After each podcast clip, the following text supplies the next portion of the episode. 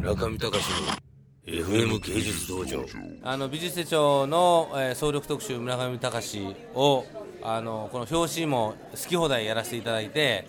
これでも感動的でしたよね。いやもう画期的です。撮影撮影する時撮影してる時。1位はどうなるかといろいろ思いましたけど。あのポムちゃんこれあの向こうで吠えてる犬に反応してるんですこれ。もうそう俺さ犬犬がさ散歩してて俺見て吠えてるわけ俺でそれを気になっちゃってポムちゃんもこっち向いちゃってるんですよこれ。だからそういうねあれやこれやありつつでも最初ねあの美術手帳最近の美術手帳に対して僕はなんかこういろいろな気持ちがあったわけです。一つにはあのなんか切り口が面白いんで面白いっていう意味ではライトな感覚でねなんか昔の relax みたいな感じで雑誌で言うと。ああいう感じで僕は読めるんですよ。だから結構最初から最後まで読んで面白かったな。でもはっと気がつくと、まあ、昔からそうといえばそうなんだけど美術の専門的な用語は何もなかったと。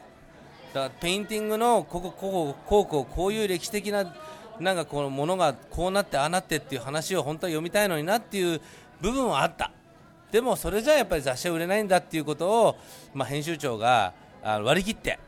それであのカルチャー誌に仕立ててるっていうのはよく分かってたけど、まあ、ちょっとなんかこうその辺はどうなんだろうなと思ってたんでいや笠原からなんか今回あのベルサイユで美術手帳特集出ますよって言われた時にはあそうみたいな。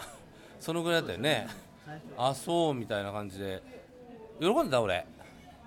で今回もだからもうあんまりそういう期待もしないし、まあ、別に美術手帳やっても売れなきゃいけないわけですよ。例えばロッキンオンだったらレコード売るためにロッキンオン出るわけじゃん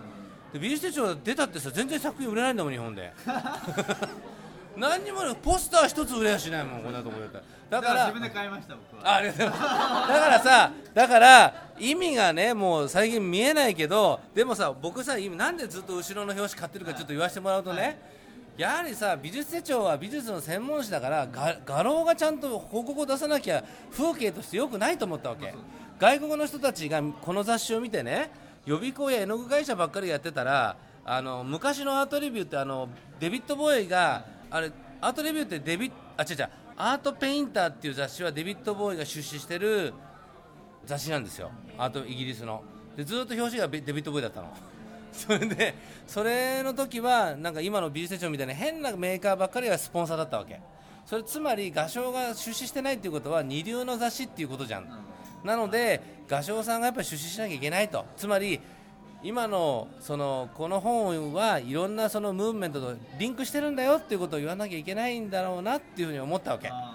でも全然出さないじゃん画廊。ー出さない。ね、それはだからこれがいかにマーケットと有利して動いてるかっていうことのああの証ですよね。だからそういう風な風景は良くないなと思って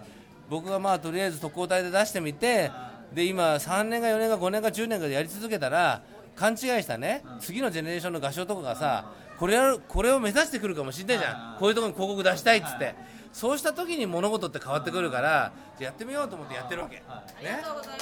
いやいやそうですよ。まだこれからです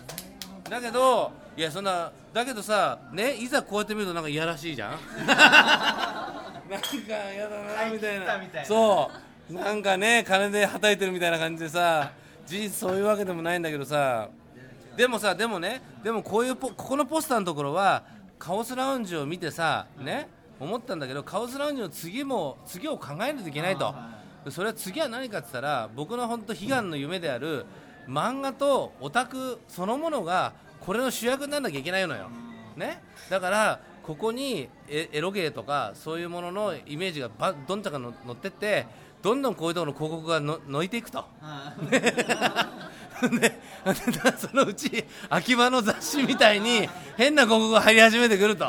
ね、そうなると美術手帳は僕の考える僕のコンセプトである本当の美術史になるんですよ。本当の美術史。だからそういう風にするために今回なんかやらんとと思ってこうや考えたんだけどこれもなんか風景としてはマッチポンプね 華々しい華々しい感じになっちゃっていかがなもんかなと。ね。村上隆の FM 芸術道場。